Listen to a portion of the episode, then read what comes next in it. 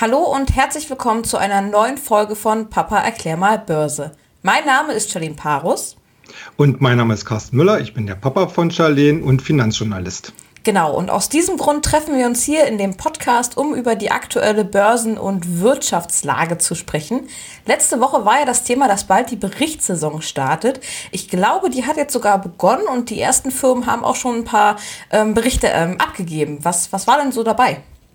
Ja, also traditionell starten die amerikanischen Großbanken mit der Berichtssaison und der Markt guckt da natürlich immer besonders genau hin, denn die Banken haben natürlich für den Wirtschaftskreislauf eine ganz entscheidende Funktion, nämlich die Kreditversorgung der Unternehmen. Äh, hinzu kommt natürlich auch, dass man gerade von den amerikanischen Banken jetzt aktuell wissen will, wie sie denn die Perspektive einschätzen, wenn die US-Notenbank auf absehbare Zeit wieder die Zinsen senken will. Ja, und die ersten Ergebnisse, die uns auf den Tisch gekommen sind, die sehen eigentlich gar nicht mal so schlecht aus. Es gibt äh, roundabout keine wirklich negativen Überraschungen bisher.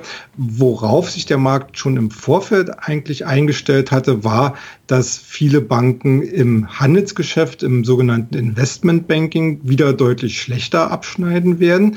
Dagegen äh, hat man gesehen, dass das sogenannte Privatkunden- bzw. Unternehmenskundengeschäft äh, doch deutlich besser gelaufen ist. Also die US-Banken können ihrer äh, Funktion für die Wirtschaft eben nachkommen und daraus auch ganz interessante Wachstumsraten äh, generieren.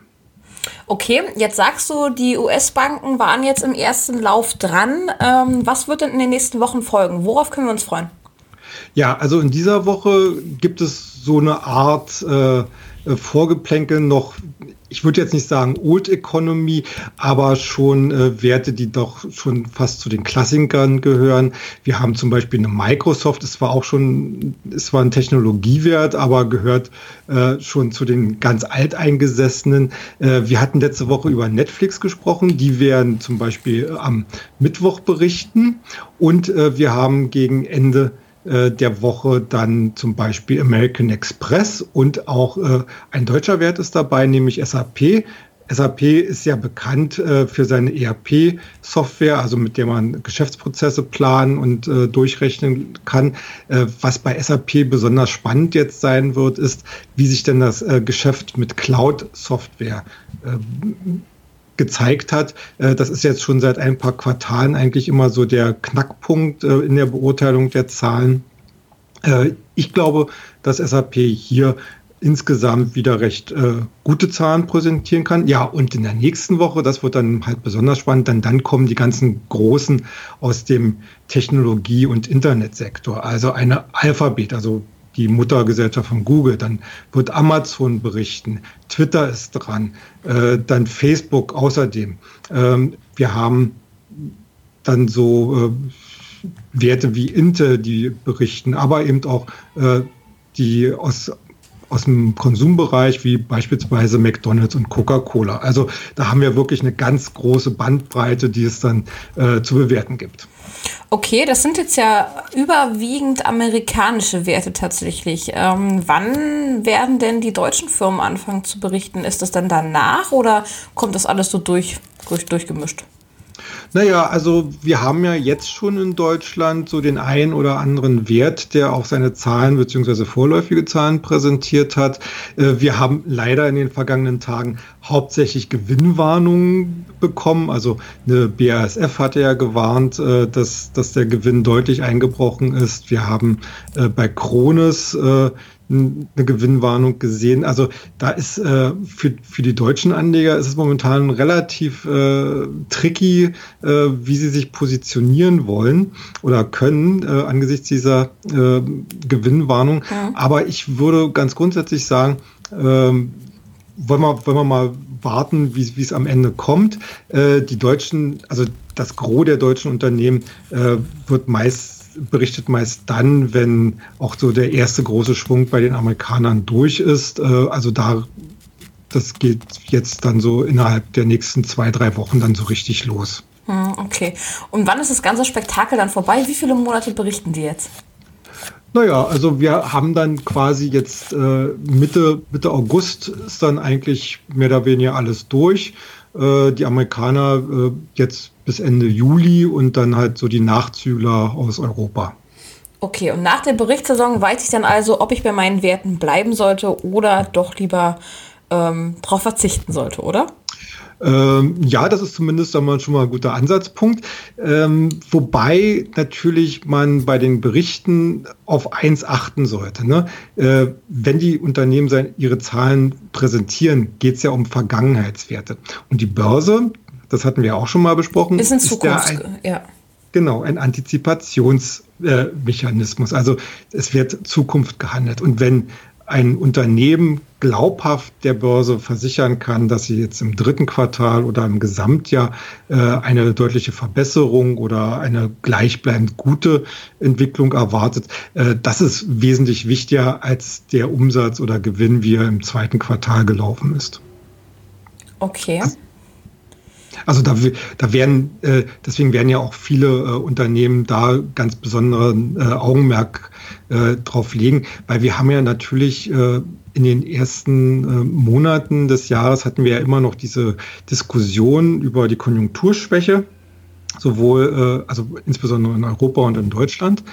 Und darauf haben ja natürlich auch die Bewertung an der Börse ein bisschen aufgebaut. Deswegen hinkt ja auch der deutsche Markt so dem amerikanischen Aktienmarkt so deutlich hinterher. Also die Amerikaner, die äh, markieren ja jetzt gerade einen Rekord nach dem anderen, während der DAX, naja, äh, gelinde gesagt, so ein bisschen den Sommerblues hat. Mhm. Ähm, aber wenn natürlich auch die deutschen Unternehmen sagen können, okay, äh, ja, Konjunktur ist schwach, aber wir sehen halt da das berühmte Licht am Ende des Tunnels äh, im in Richtung Jahresende.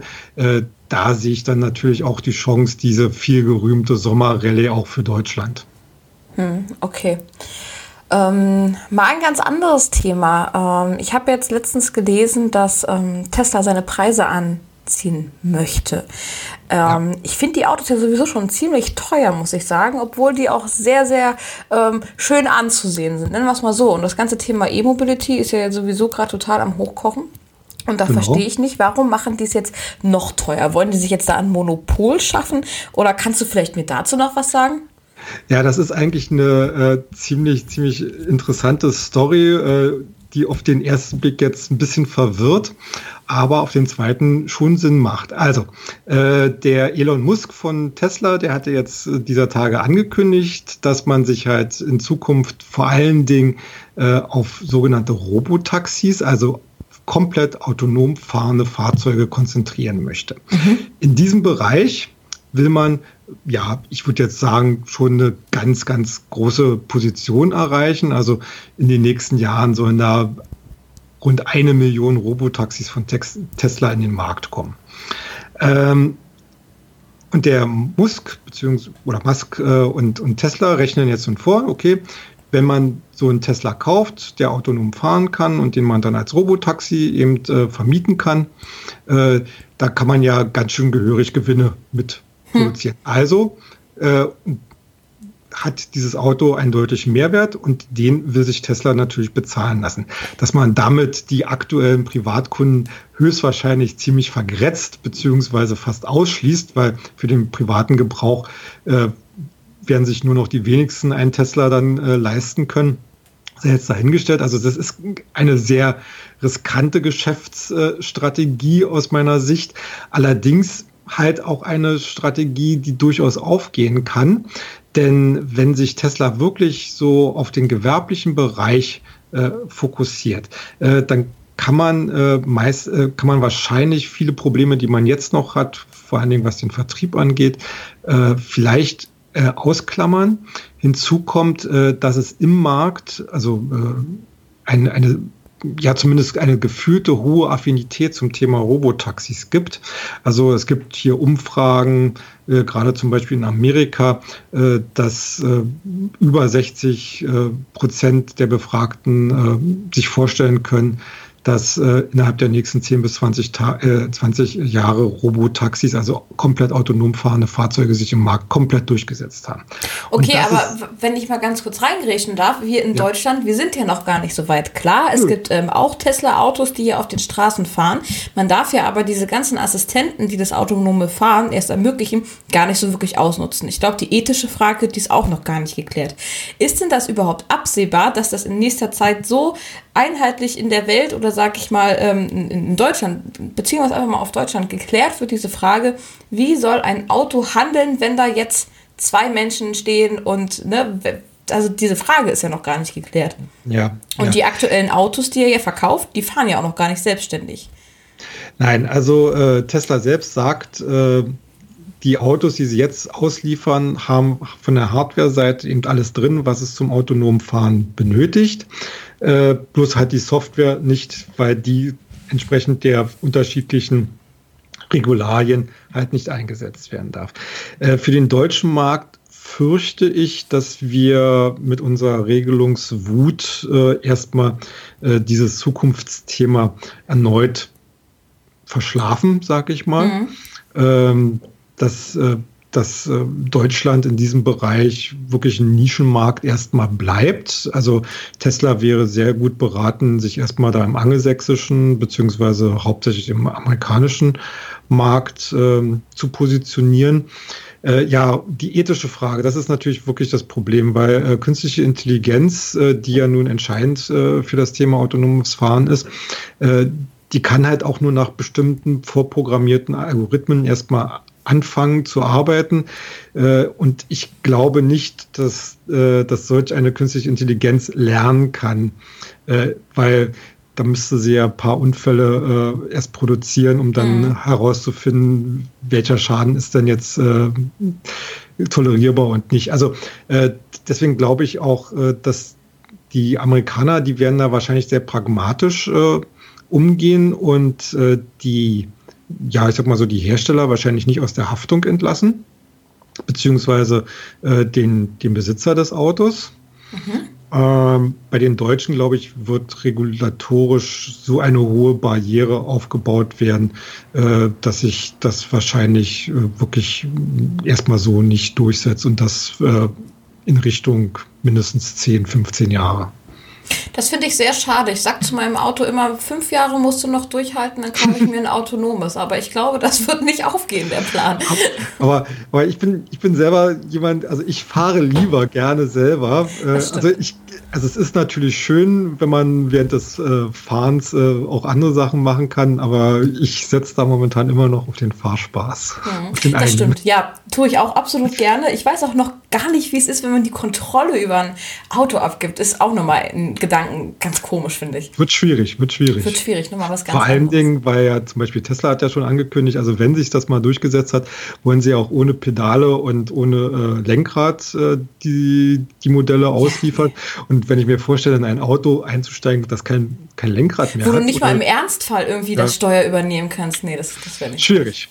Schwierig. Ja. Aber äh, um, um nochmal auf Tesla trotzdem zurückzukommen, äh, wer, wer ein bisschen spekulativer aufgestellt ist, sollte sich mal die Aktie auf jeden Fall angucken, weil die hat nämlich jetzt gerade ihren bisherigen Abwärtstrend nach oben hin durchbrochen. Okay. Das heißt letzten Endes, dass der Markt äh, die, die Ideen, die Tesla jetzt gerade auf den Tisch bringt, durchaus äh, positiv sieht. Okay, gut, dann packe ich die auch mal auf meine Beobachtungsliste und ihr könnt es ja auch mal gerne machen.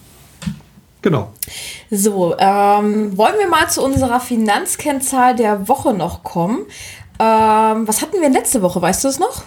Ja, da hatten wir das Kurs-Umsatz-Verhältnis. Genau, und heute wollten wir das KBV machen. Das ist das Kurs-Buch-Verhältnis, richtig?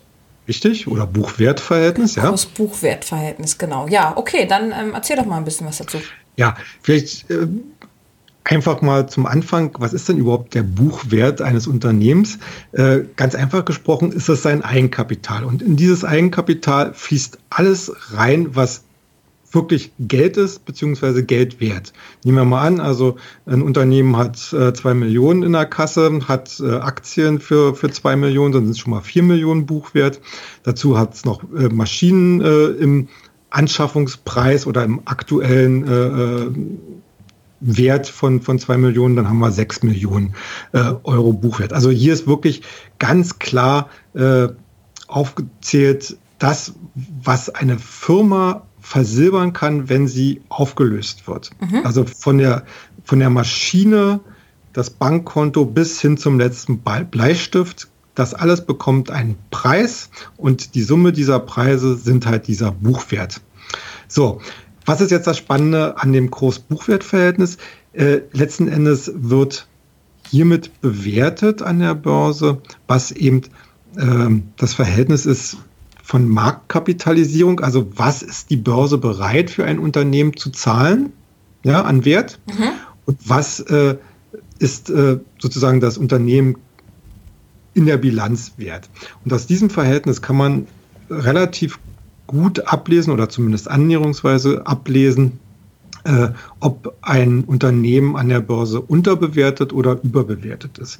Unterbewertet wäre es natürlich, wenn die Marktkapitalisierung geringer ist als der Buchwert, also äh, wir ein Verhältnis unter 1 hätten. Mhm. Äh, überbewertet, je nach Abstufung wäre es dann halt über 1. Äh, natürlich ist das Kuch äh, Kurs-Buchwert-Verhältnis auch wieder so eine Kennzahl, die man nicht isoliert betrachten sollte, sondern mit zum Beispiel Kurs-Gewinn-Verhältnis, äh, äh, und anderen Kennzahlen äh, das alles zusammennehmen, um sich einfach einen Eindruck davon äh, zu schaffen, weil der, selbst der Buchwert ist natürlich anfällig für Manipulation und in ihm sind natürlich ganz, ganz viele Sachen nicht enthalten. Nehmen wir mal an, zum Beispiel eine Firma wie Apple. Äh, der Wert von Apple an der Börse äh, bemisst sich ja nicht danach, dass die tolle Computer oder, oder Smartphones bauen, sondern in diesen Wert fließt natürlich auch die Marktmacht ein. Ja? Mhm. Äh, die, die, äh, die Käufer von Apple sind zum Beispiel traditionell welche, die bereit sind, viel Geld allein schon für die Marke auszugeben. Sowas findet man im Buchwert nicht wiedergespiegelt. Äh, also du merkst daran, äh, das, ist, das ist ein guter Näherungswert, um mal zu sehen, äh, äh, ist die, ist die äh, Börse bereit, halt sehr, sehr viel für eine Firma gemessen an ihrem äh, Kapital äh, zu bezahlen. Aber man muss halt in der Analyse, muss man dann doch auch die Geschäftsmodelle, die ja Beteiligung, äh, die Produkte, die Strategien etc. alles bewerten. Markenrechte und was dann noch alles genau. kommt. Ne? Ja. So was alles, ja. Okay. Ähm, welche Kennzahl können wir denn nächste Woche besprechen? Wissen wir schon? Na, das äh, ist, ist, etwas, etwas schwierig. Äh, ich, würde, ich würde mal äh, darauf tippen, dass wir uns mal das äh, äh, sogenannte PEC angucken. Äh, das ist eine, ein Indikator, der letzten Endes den Kurs ins Verhältnis setzt mit dem Gewinnwachstum. Okay. Ja gut, dann schauen wir uns den nächste Woche einmal an, den PEG, PAC, PEG. PEG, ja. PEG, okay. Ja. Das heißt, auf Englisch heißt das Price Earning Growth, also äh, Kursgewinnwachstum.